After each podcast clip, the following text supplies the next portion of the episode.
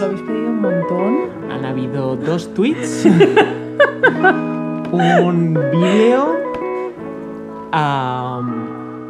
Un vídeo. y hay una persona Ah, sí, sí, que sí, nos una ha review. escrito. Sí. Em, este es nuestro podcast, me parece bien. Bien. Yo soy Sam Yo soy Marta. y lo de ayer fue un poco una ida de olla. Empezamos a probar el micro luego ya no hubo forma de echar el freno. 70 minutos. 70 minutos de dislate y holgorio. No obstante, había una idea ayer que queríamos tocar, que era la de hacer amigos a los 30, y eso no ocurrió. De manera que mm, vamos a recuperar el hilo y vamos a intentar reflexionar sobre cuál es la diferencia entre intentar generar vínculos de amistad a los 30 y algo versus generarlos a los 20, 20 y algo. Yo tengo 35 palos. Yo tengo 29. Tú estás como la que le adelantan el curso, en- claro. que la pasan de quinto de GB porque dice que es muy fácil, me aburro mucho y la pasan primero de eso. Yo, como millennial pura, todo lo que sea cualquier tema a los 30 me interesa porque es, es como un gran egocentrismo. Entonces, todo lo que tenga que ver con mi rango de edad me parece interesante. ¿Te parece bien? Me parece bien. Bien. Entonces, a yo, Marta, te quería preguntar, Cuéntame. ¿qué, ¿cuál es la diferencia entre hacer amistades a los 20 o, o a los inicios de tus 20, digamos en el amanecer de tus 20 versus el ocaso de tus 20? No sé, no sé cómo fue para ti. Supongo que depende mucho de la infancia de cada uno. En mi caso, yo creo que cuando estás en el cole, instituto, eh, tus amigos son los que están, básicamente los, los que tienes en clase o los que están en Mm. tu curso, los que están en tu calle. No sé en tu caso, pero para mí era como raro tener amigos en otros contextos que no fueran el colegio. Entonces, eh, por ese lado es como que tuve mucha suerte porque sí que me llevo gente todavía que aún siguen siendo mis amigas, pero en mi colegio... ¿Tú que- conservas amistades del colegio? Sí, ¡Wow! sí, tengo como cuatro o cinco personas que es Cuatro como... cinco. Pero esto no es extraño en mi colegio, que llamaré Nuestra Señora del Pino Flácido. Para no dar nombres, que, vale, em, colegio de barrio Salamanca. ¿Sabes que siempre que dices Barrio Salamanca no sé dónde está, no sé qué implica? Hostia, ¿no? Bueno, eh, zona, zona alta. No muy alta de Madrid, pero Alta, zona, estamos hablando de zona estrato noble. económico. zona noble Vale. de Madrid. Vale. Eh, que además estaba como entre medias, entre zona noble y zona más normal, y entonces había una amalgama de gente y Había había, muchos Borjas. Lucha de clases. Vale, había muchos Borjas. Había muchos Borjas. Bien. Sí. Y los que no eran Borjas, incluso los que iban como de punkis, seguían viviendo en el barrio Salamanca, pero iban de punkis y llevaban como cosas rotas, pero no era como... Pero se las compraban rotas. Se las compraban rotas. Y había mucho, o sea, hay mucho Borja que eh, son amigos, son grupos nucleares de 40 personas. Y yo sigo viendo fotos de estas personas como cena de reencuentro, tal, que siguen siendo amigos y son como el grupo de los 40. Y a mí eso me vuela la cabeza, porque yo no me imagino quedar con mi grupo, mi grupete de 30 personas del- del colegio. Es como, no, no va a pasar. ¿Sabes? Entonces eh, me llevo Sí. como mis, mis greatest hits de, de amigos, que son cuatro o cinco personas. Y para mí lo que marcó un poco de, vale, ahora elijo a mis amigos, en cuanto a, antes los eliges también, pero digamos que tengo como un, un- un campo más amplio, es la veintena. Entonces yo sí, ahí sí que recuerdo de, vale, estas personas no tendría por qué conocerlas porque no, esta- no compartimos eh, clase, no compartimos bloque, pero de alguna manera están empezando a formar parte de como mi familia elegida. Mm. Entonces para mí fue como muy especial el hecho de no estoy sola. Estas personas son igual de frikis que yo, les gustan las mismas bromas que yo, entonces no sé, hay como una gran diferencia. Esta- ¿Cuál era la pregunta? La pregunta es la- cuál es la diferencia Hmm. entre hacer amiguis a los 20 y hacerlos a los 30. Es que creo que a los 20 estamos todos en el mismo barco de acabamos de hacernos mayores, queremos disfrutar de lo que es la adultez, pero tenemos mucho tiempo libre, estamos estudiando Mm. o acabamos de estudiar y cuando llega a los 30 llega el cliché de te echas novia, te casas y ya no te ven nunca más, que es como, es un cliché que yo odio, que espero no cumplir, pero sí que es cierto que mucha gente se enratona y de repente como, estoy con mi pareja, Se enratona. se enratona en casa, estoy con mi pareja, solo quedo con otras parejas. Eh, yo es algo que intento evitar. Mm. Eh, amigos que se casan y solo salen con amigos, con parejas. Yo, ya sabes, tú y yo somos amigos que tengo un problema con ir a restaurantes y sentarnos. Esto es verdad, esto es verdad. Marta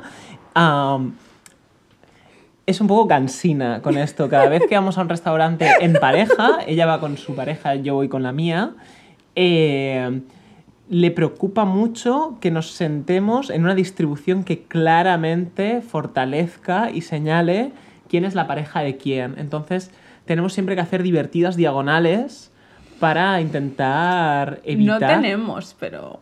Pero sí, si no sí. se hacen, hay una tensión Bueno, no, y un no, no hago tensión, pero doy mi discurso cansino das de... tu discurso cansino de ¡ay, qué rabia me da! la ¿Por qué? pareja". Yo hace tiempo que ya, o sea, ni pregunto, ya como dirijo, hago crowd control, ¿no? De tú siéntate aquí, yo me siento aquí, y así Marta se la tranquila. Y veo que Marta como hace como el, el scan, y hace como, vale, es- esta es una... Esta distribución, aquí hay como... Esto es como... Yo era monitor de Boy Scouts Mm. e intentaba siempre que no se sentaran, cuando nos sentamos en Rullana, eh, en circunferencia, in- eh, ocurría, ocurre mucho más de lo que te puedes imaginar, que media circunferencia eran niñas y media circunferencia eran niños. Entonces hacías como divertidos juegos y dinámicas para que se mezclaran ah, y un poco cada vez que vamos a comer es una pequeña gimcana. Vale, pero yo tengo un motivo y me lo compraste un poco. Mi motivo es que... Véndeselo a nuestras oyentes. Vale. eh, no, vamos a ver, cuando tú estás en pareja y, digamos, tienes 30 años y ya tienes tu pareja, lleváis tres años O parejas. parejas, o parejo. No, o O pareja. pareje. eh, pareji. Eh, de alguna manera, obviamente, cuando vives con alguien o, o pasas mucho tiempo con esa persona y es tu pareja, digamos, oficial, es Hmm. como que vais en pack ya, sois pin y pon Hmm. y de alguna manera, pues yo qué sé, eh, invitamos a no sé quién y no sé cuántos. O se- nos sentamos y no sé quién y no sé cuántos van juntos. Y Mm. luego los otros van juntos. Y, y me parece que como que pierdes individualidad para convertirte como en un pack. Y hay gente que le debe gustar mucho eso, pero a mí me pone muy nerviosa porque, Mm. no sé, yo a lo mejor me quiero ir a cenar contigo. Y no me ¿Te gustaría ir ir a... a cenar conmigo? Eh, sí, lo hemos hecho. Tengo que decir que... Sí, ayer lo hicimos. Tengo que decir que me gusta mucho cuando viene tu mujer, que es, que es mi mejor amiga. Eh, sí, para mí suma siempre. Pero eso no quiere decir que no disfrute algún día de irnos nosotros solos. Y creo que hay personas para las que eso es inconcebible. Hombre, el- inconcebible me parece. ¿eh? El que, o sea, imagínate un grupo... Marta ha abierto mucho los ojos, me ha mirado como, ¿qué estás diciendo, Isam? No sabes nada, por favor. Tío, pero o sea, España, eh, gente normal. Que alguien Grupo en el que no nos incluimos, de repente. No. España, No, gente no, normal, pero va- delimitando el target. No, pero vamos a ver. Un hombre con pareja que le diga a otra mujer que tiene otra pareja, que le diga, hey, nos vamos a cenar juntos tú y yo para hablar de nuestras cosas. Yo conozco personas que eso les vuela la cabeza. Es como, ¿por qué tú te vas a ir a cenar con esta si no es tu novia? Ya. Si queréis estar a solas, es que hay algo que esconder. Ya. ¿Y por qué no invitas a tu...? Ese rollo es como muy normal y no me parece tan estrafalario. Tienes razón, tienes razón. Am, no es mi vivencia personal, pero Ya. sí que, sí que estoy convencido que refleja una realidad. Pero muy amplia, ¿eh? Mm. Eh, entonces, y esta, y bueno, esta gente y mucha gente se sientan pues por, por, por En packs, eh, sí, en packs, sí, como ni siquiera te paras a pensarlo, es como, bueno, Mm. voy con mi pareja y se ponen como de dos en dos en dos en dos. Y de hecho, personas solteras que entran en ese grupo, que van, salen esa noche en es- con ese grupo, se pueden sentir desplazadas y es como, oh, cena de parejitas, ¿eh? Y es como, no, somos personas individuales que podemos tener relaciones con otras personas de este grupo, pero en esta constelación Mm. afectiva que somos este grupo, ¿por qué tenemos que ser como tan cerrados? Entonces, mm, yo cuando estoy sentada en una mesa quiero ver a mis amigos, pero no quiero ver pareja 1 y pareja 2, el equipo azul y el equipo rojo. No sé, me siento un poco así. Segregada, segregada, disgregada, no. segregada. Sí. Disgregar no Me- me- existe. me Disgregar. Tendría que buscarlo, ¿eh? Pero creo que sí que existe. Ponedlo en Em, los comentarios. eh, de Spotify. Em, Y bueno, terminando básicamente a los 30, no sé muy bien cuál es la diferencia. Los, ve los 30 para mí son los buenos.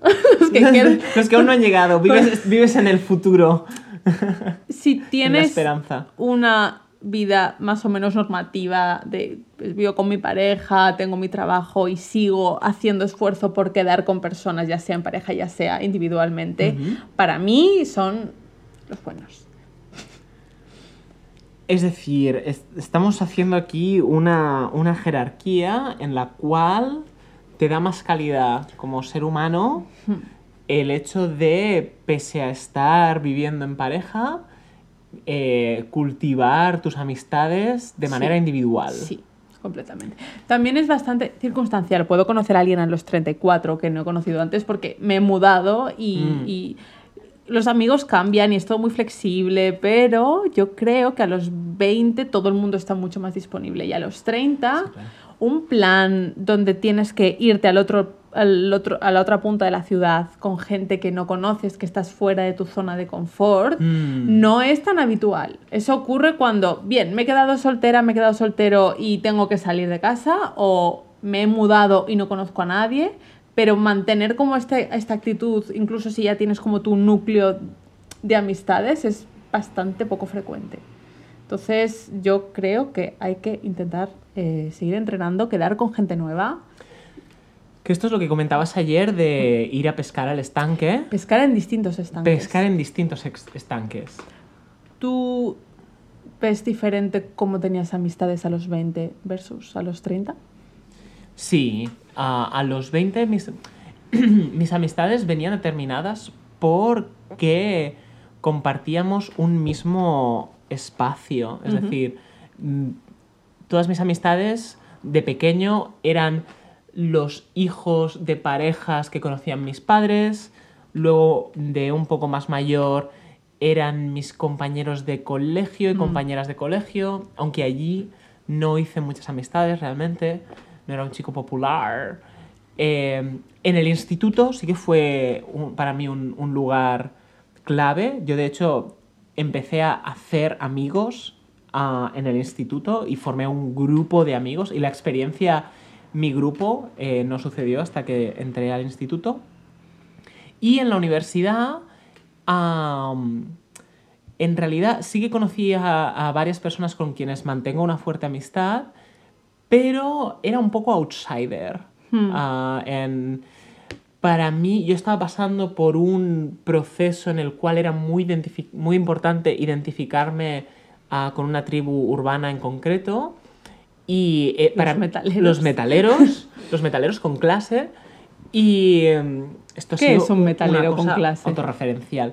Esto fue un vídeo que yo hice en YouTube en 2010, Hmm. donde explicaba la- las normas para ser un metalero con clase y fue mm, de mi época youtuber mi vídeo más popular, con unas 200.000 visitas, que ni tan mal. Oh, el metalero vanidoso, con cartera de Emilio Tucci. No, era un metalero que se comporta bien, era un metalero que respeta el espacio. Feminista. Eh, Era un feminista en 2011, todavía no estábamos por eso, desgraciadamente.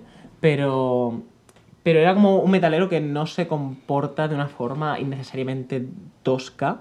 Ah, eh, cosa que me valió sendos insultos, Oh. ah, sobre todo cuestionando mi masculinidad.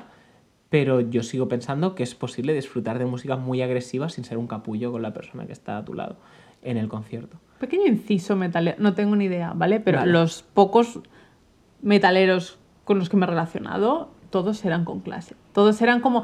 De hecho, era una personalidad como muy pacífica. Están ahí muy Mm. tranquilos, están en una habitación, la música que suena puede que no sea su rollo, pero están ahí sentados, teniendo una, con su birra, hablando tranquilamente, con un pelo precioso. Eh, ninguna queja con metaleros. Bien. He tenido muy buena suerte. Todos con mucha clase. Bien, bien, has, has tenido suerte de ir al, al subset. Eh, eh, eh, más amigable y agradable. Pero en el fondo me arrepiento porque creo que era tan, tan, tan importante, incluso como leyendo textos míos antiguos, como siempre, siempre haciendo referencia a ser metalero y el metal, y no sé qué, como pensando, qué pesado. Eh, entonces, me sabe mal porque podría, creo que podría haber conectado con mucha más gente si no hubiese estado tan preocupado de ser un puro metalero que odiaba todo lo que no fuera el metal y esto en realidad era, era pura inseguridad Hmm. eh, disfrazada de estilo.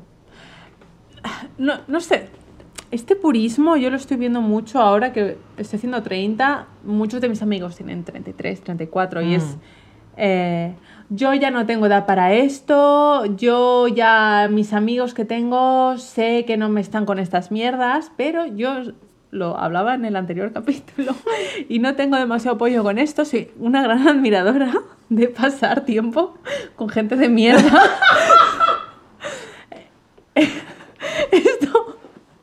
esto, era más 2015. Hay que decir que ahora que estás eh, estabilizada y emparejada, Hmm, sucede menos. sí. Pero ha habido una brillante retaíla de amanters psicotraya Sí, que le han dado mucha calidad a la película sí. eh, a costa, creo que, de tu salud mental. Pero para mí ser la soltera de la cena que se sienta y cuenta estas historias y todos ahí como con ojos como platos de ¿en serio? Y que dijo después, a mí me daba la vida. A mí me gusta mucho. claro, eso. tú sacabas un rédito social. eh, De contar deja- anécdotas. Esta es una pregunta sincera. Eh, A ver. Experiencia con un amante que te trataba regular tirando a regulero. Sí, Incluso podríamos decir regulayer. sí. Eh, ¿Tú alguna vez habías pensado, esto es una mierda, pero vaya anécdota más guapa voy a tener la Sí. próxima vez que voy a cenar? A- Eso con que frecuencia. era como tu tu espacio seguro y mental en esos momentos era decir, bueno, pero las divertidas peripecias que puedo contar después. A ver, sí con un límite, tampoco No, claro. me iba fustigando, pero cuando veía que la situación había sido una mierda, podía irme a casa pensando vaya mierda y ponerme música triste o reírme. Entonces, como mi estrategia era, vale, pues me voy a reír de esto mañana, Mm. aunque ha sido bastante eh, doloroso, pero no sé. Tampoco creo que pasa- haya pasado nada terriblemente desgarrante. No, Bueno, ha habido un par de momentos chungers. sí, como todos, Ah. supongo, pero sí. ¿Hasta, hasta dónde queremos abrir? Yo aquí no el mucho. corazón? Bien, bien, pues. Eh, no, eh, bueno, sí, bueno, momentos reguleros, como supongo que casi todo el mundo. Pero me acabo de acordar de mi obsesión con la obra de teatro.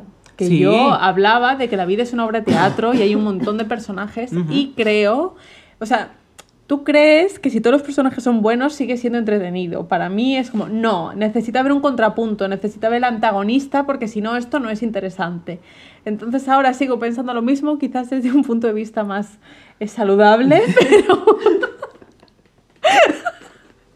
Pero me sigue gustando mucho, incluso cuando en el trabajo te toca el típico gilipollas, que es que no puedes con él. Hay un punto que es como, a la obra de teatro, que es esta vida, le viene bien que hay un imbécil, porque cada día me estás dando oro.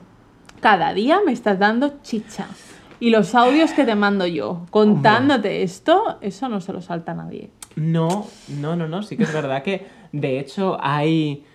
Hay bromas internas que han pasado a formar parte de nuestro vocabulario que son verbatim directo de, de cosas que ha dicho gente de, Sí. de mala calidad. Sí. Como se me viene a la cabeza lo del cámbialo. Este Cámbialo. Un jefe tuyo al que le propusiste un diseño de camiseta súper divertido. Bueno, sí, no era muy comercial. Ah. Cámbialo. Ah, sí, sí. Sí, sobre todo, esta estrategia es especialmente útil en el trabajo. Mm, Cuando entiendes que, o sea, cuando hay un malo en una telenovela, es malo. Puede tener como capas, según se lo hayan currado los guionistas, puede tener como más complejidad, pero siempre va a estar puteando. Y entonces yo entiendo muchas interacciones sociales como, eres súper negativo, estás constantemente criticando y tratando de hacer daño a los demás y es tu sino, es tu personaje. Entonces, en vez de pensar, es una persona súper tóxica y es un hijo de puta y es que de verdad, ojalá es como, no, tiene que estar aquí. Primero porque tiene que estar aquí, le han contratado y no le van a echar. Y segundo porque si lo ves desde un punto de vista como en, tercera persona, de a ver qué hace esta persona, no cómo me está haciendo sentir de mal, sino a ver qué está haciendo esta persona, cuáles son sus herramientas, y entiendes al personaje como entero, es como mucho más interesante. Cuando cuento esto nadie está de acuerdo, pero... Yo debo decir que tras muchos años de, de convivir contigo, no solo estoy de acuerdo, sino que además me parece un superpoder. La capacidad de estar en una situación relativamente desagradable, relativamente incómoda, relativamente aburrida, relativamente hiriente, Hmm. y tener esta capacidad de dis- disociación y ver valor a, a el- a ese conflicto porque aporta una calidad narrativa a la historia de tu vida, lo encuentro como un, un coping mechanism ah, que demuestra una, una enorme madurez emocional. Ah, yo soy mucho más sensible y yo enseguida me aparto de la situación y yo enseguida intento gestionarlo de manera que no tenga que interactuar con según quién, pero... Porque tú estás en una party-fiesta un día. Y Sam en una party-fiesta a los 22. Y Sam a los 35.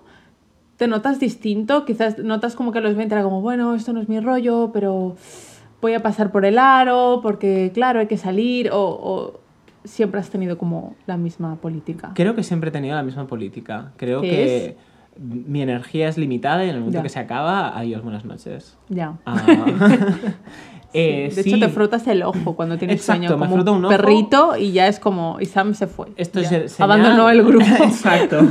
Esto es señal de que Isam está a punto de, de hacer una despedida a la francesa. Mm. Por- ¿Haces muchas a la fran- Siempre.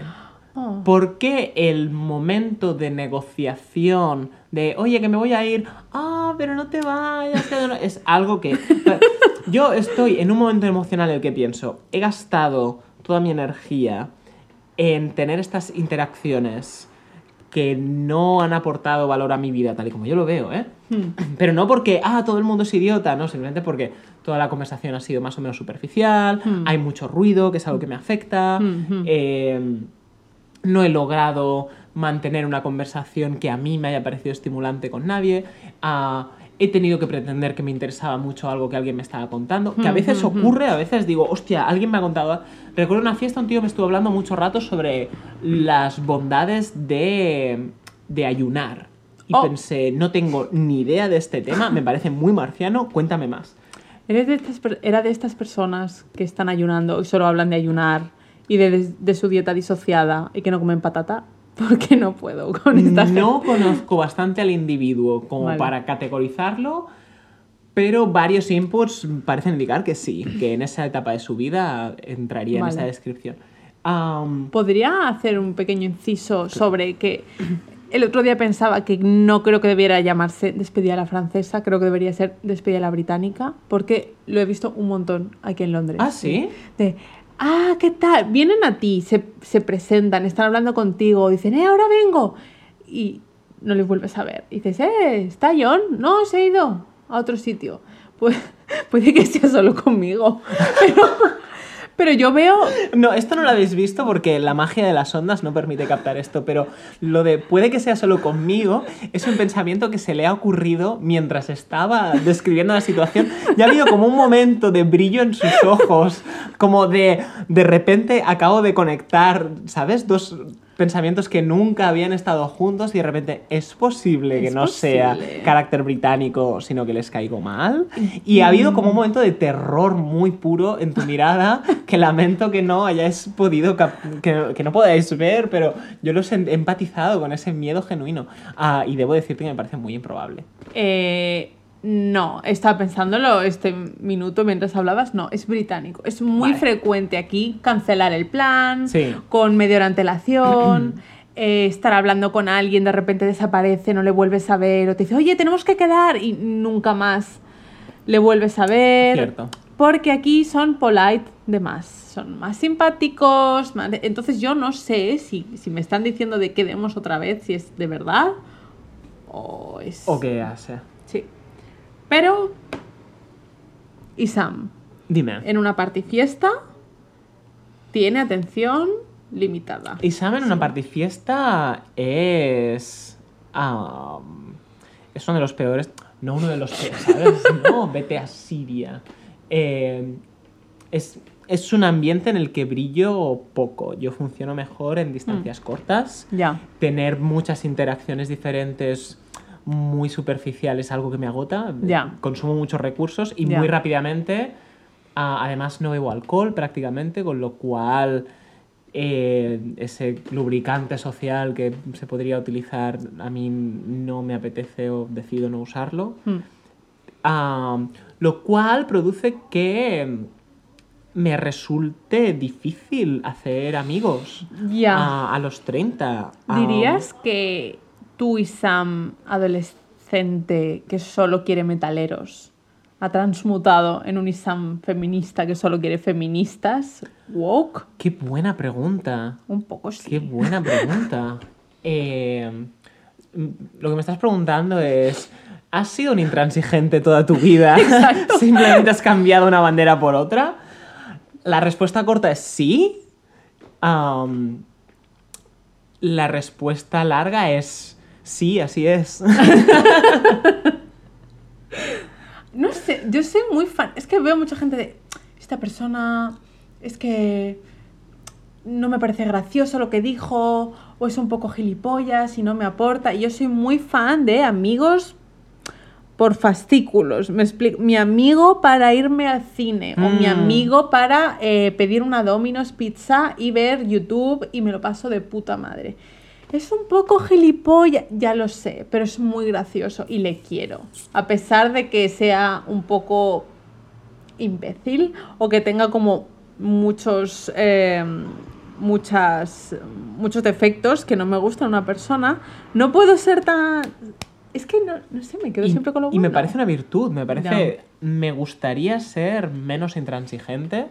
Creo que es algo que me viene de familia. Ya, Ah, y me gustaría mucho poder decir, soy capaz de ignorar esto y esto y esto y esto y esto Hmm. porque hay esto que me compensa. ya, Y aún así, ¿sabes? Pese a ser consciente de que la, la intransigencia es un, es un defecto, es un tema, de nuevo, de, de, de recursos emocionales. Hmm. Me, me- me resulta muy desgastante compartir tiempo y espacio con, con alguien cuando tengo que estar ignorando varias cosas que, que, que no me cuadran o que me chirrían o que, según los peores casos, me molestan.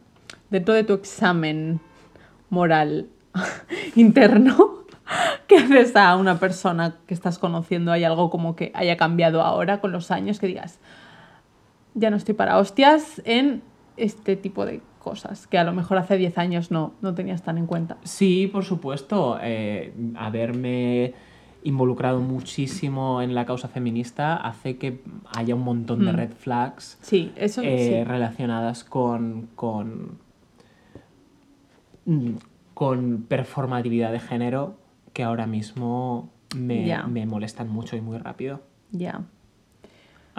Por una- un clásico, a notar que un hombre interrumpe. Ujú. Am, y ahora las oyentes escucharán y dirán, mi me ha interrumpido a Marta 70 veces. Mm, ¿Sí? ¿Me has interrumpido? Creo que no, Creo que no. pero, Pero si te das cuenta que lo haces, te disculpas. Siempre. eso, eso me costó aproximadamente seis meses de, de- de trabajo. No era consciente de hasta qué punto interrumpía Hmm. En general y particularmente a mujeres y específicamente a, a- a la que entonces era mi pareja y la aún es mi pareja. Eh, y recuerdo mucho el gesto de ella estar hablando, yo interrumpirle en plan acto reflejo porque es como había es como estaba acostumbrado a hablar y luego hacer el gesto de taparme la boca, en plan, físicamente el rollo, mierda. Y, y Janelle decirme, Sam, no pasa nada. Y yo como, no, no, no, no, no, no, te he interrumpido, por favor. Y me costó mucho tiempo, desde, de- es decir, desde que me llegó la estadística de que los hombres interrumpimos más, hasta que empecé a observar que ciertamente los hombres interrumpíamos más, Hmm. hasta que luego decidí que no quería interrumpir y todo el proceso de, de como creo que me expreso ahora, que es no interrumpiendo, ya, um, o si interrumpo como pedir perdón del rollo, perdona, perdona, Ya. perdona, pero esto es importante, ah, fue un largo proceso de, de pavloviano, de... de no me sale la palabra, me sale en catalán, ensinistrament, de mm, domesticarme a mí mismo. Yo tengo un dilema, me gusta mucho interrumpir, pero para mí forma parte forma parte de una conversación como viva de es muy latino. Eso tu mujer eh, no está tan acostumbrada quizás, Mm, pero creo que nosotros somos más de interrumpirnos. Es como, tengo una idea, tengo una idea. De hecho, tengo amigos de Madrid con los que estamos constantemente interrumpiéndonos. Eh, con mis amigas creo que de Madrid estoy pensando que es muy complicado terminar una frase porque estamos la una a la otra como, sí, sí, porque además... no sé qué". Y es un poco sálvame el momento, pero también me gusta. Estoy tentado de interrumpirte porque ya hemos pasado eh, el umbral de los 30 minutos.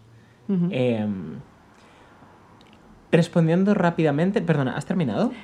Eh, sí, y quería comentar algo más sobre amistad. Ujú, Adelante. No tiene que ver con interrumpir. Vale, pues interrumpamos esta línea de pensamiento para abrir rápidamente. Gente con amistades muy chungas, que solo tiene amigos muy chungos. ¿Sabes esas personas que dicen, no, son mis amigos y vienen cuatro que son terribles? Pero esa persona común te cae bien. Mm, Y es como, no sé a quién creer. Al gemelo Guau. malo o al ge- Porque decían que eh, tú eres una media de las siete personas con las que más te Mm. relacionas, que me gusta mucho esta frase. Y de hecho hay veces que conscientemente digo, no en algunos momentos de mi vida no estoy bien em, por determinadas circunstancias, quiero ir más con estas personas que sí que me gustan como lidian con la vida y ha, ha dado bastante buen resultado, pero me pasa a veces de que me cae muy bien alguien y sus amigos me caen fatal, entonces me, me vuela la cabeza porque es como, hay algo de ti, o, o- o- o- no has- o tú no has, no sé, hay algo de ti que estás escondiendo o... A mí eso no me preocupa porque ten- creo que es muy común ah, conservar amistades, eh, no diría por inercia, pero por lealtad. Hmm. Y creo que es muy posible que las personas evolucionen de manera diferente.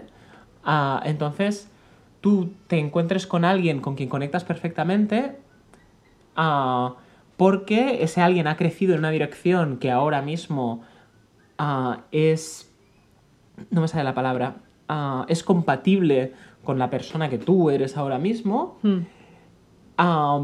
Realmente es posible que tenga más que ver contigo, eh, que sintonice más contigo que con sus amigas o amigos de toda la vida, pero son sus amigas y amigos de toda la vida y por un tema de lealtad, por un tema de confianza que se ha construido, por Sí. un tema de ah, el valor que se le da a, a- a esa amistad tan longeva, eh, sigan invirtiendo en esa amistad y siga formando parte. Entonces, yo simple, en estos casos lo que hago es no voy a quedar con tus amiguis, pero voy a quedar contigo y hoy paz y mañana glory. Yo esto lo he visto con, con gente de mi barrio, como que sus. A lo mejor íbamos juntos cuando teníamos 17, o yo tenía 17, y 13 años después veo en su Facebook que siguen quedando exactamente los Mm. mismos. Por un lado es como, ¡ah! Y por otro es, me parece raro. O Mm. sea, no, no me fío.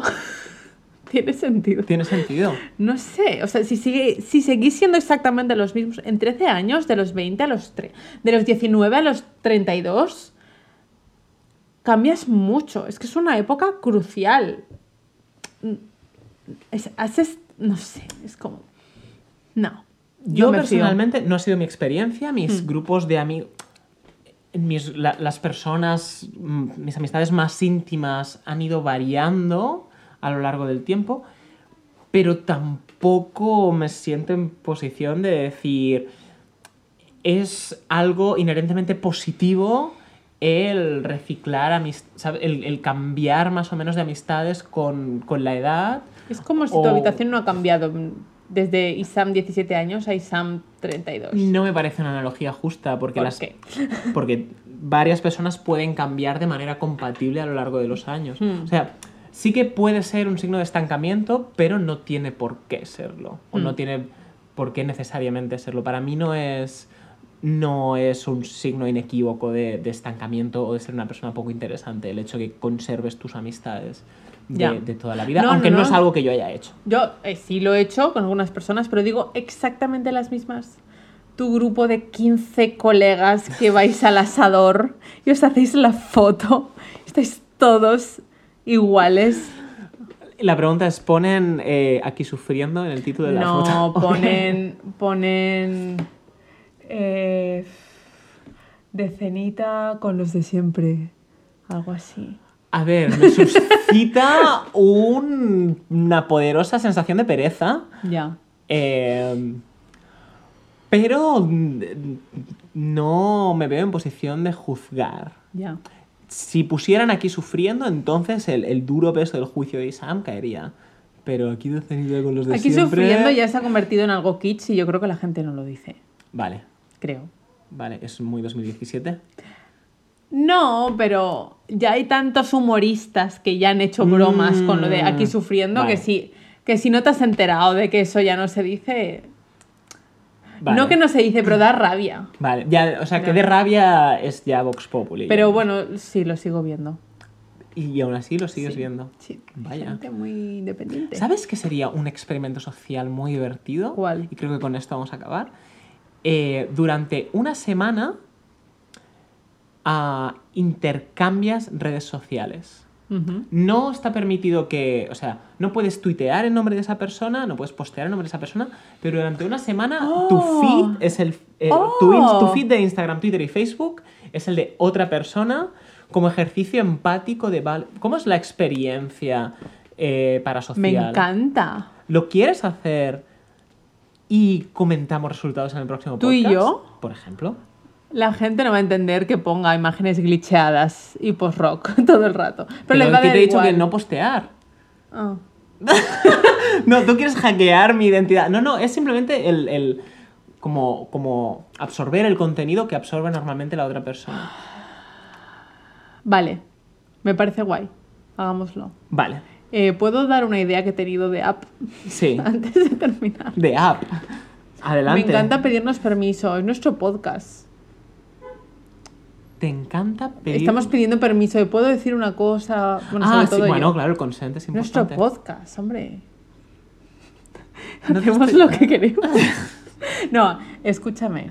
Esto es una idea que tuve con tu mujer, con, con mi amiga Yanel, hace unos cuatro años. Sí. que creo que ya se ha hecho. Alquilar amigos. Hay gente que no tiene, que no tiene amigos, o que no está convencida con sus amigos, o que quiere ir a un evento con una clase de amigos que eh, no existen o que, bueno, no están interesados. Entonces, alquilar amigos, pero que, claro, no es meetup ni tampoco es un score, es como algo intermedio. Entonces, imagínate que hay un concierto que va una persona que te gusta y tú quieres ir a ese concierto. Y tus amigos te dicen, no voy a pagar 15 euros por la entrada, te vas tú solo. Pero tú sigues queriendo ir.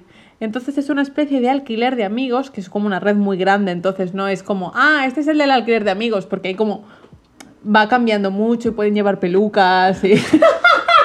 para que no se lo reconozca. Vale, no me estaba molando la idea hasta que has puesto las pelucas sobre la mesa. Entonces- Ahora ya estoy a tope con ella. Es como quiero alquilar tres amigos que sean como, yo qué sé, quieres impresionar a estas chicas, como que sean súper modernos, que haya un tío con cresta, medio filipino, medio polaco, y que estén alrededor tuyo para tú dar la imagen de, hey, vengo aquí con mis colegas, porque soy muy popular. Te parece tonto, pero yo creo que lo podría petar mucho. Eh, Esa es mi idea. Que estoy dando aquí y que puede que me plagien. Ojalá que no, Pero- porque me parece súper triste el escenario que estás dibujando. Es que se tiene que plantear como algo guay, como tipo intercambio de tiempo, por ejemplo, de busco un amigo que se venga a este concierto, vale, y lo cambias por tiempo de alguien que se venga a mi curso de macramé. Entonces no es como que estás pagando por amigos, sino que lo planteas como algo social y entonces puedes conseguir a los eventos que siempre tienes que ir solo con amigos, pero luego tú tienes que hacer algo por esa comunidad. ¿Qué puedes decir? ¿Por qué no utilizar amigos reales esto? Efectivamente. Pues eh, hay gente Por- que no le mola. ¿Por qué tenemos que, que transaccionalizar la amistad? Me parece muy mal. Ya, no- pero no vivimos, a favor. vivimos en un marco capitalista y yo el creo cual debemos eh, esforzarnos por tumbar Eh, y pero, pero vivimos en un marco capitalista y creo que esta idea podría petarlo mucho. Yo espero que no. No obstante, me parece muy graciosa.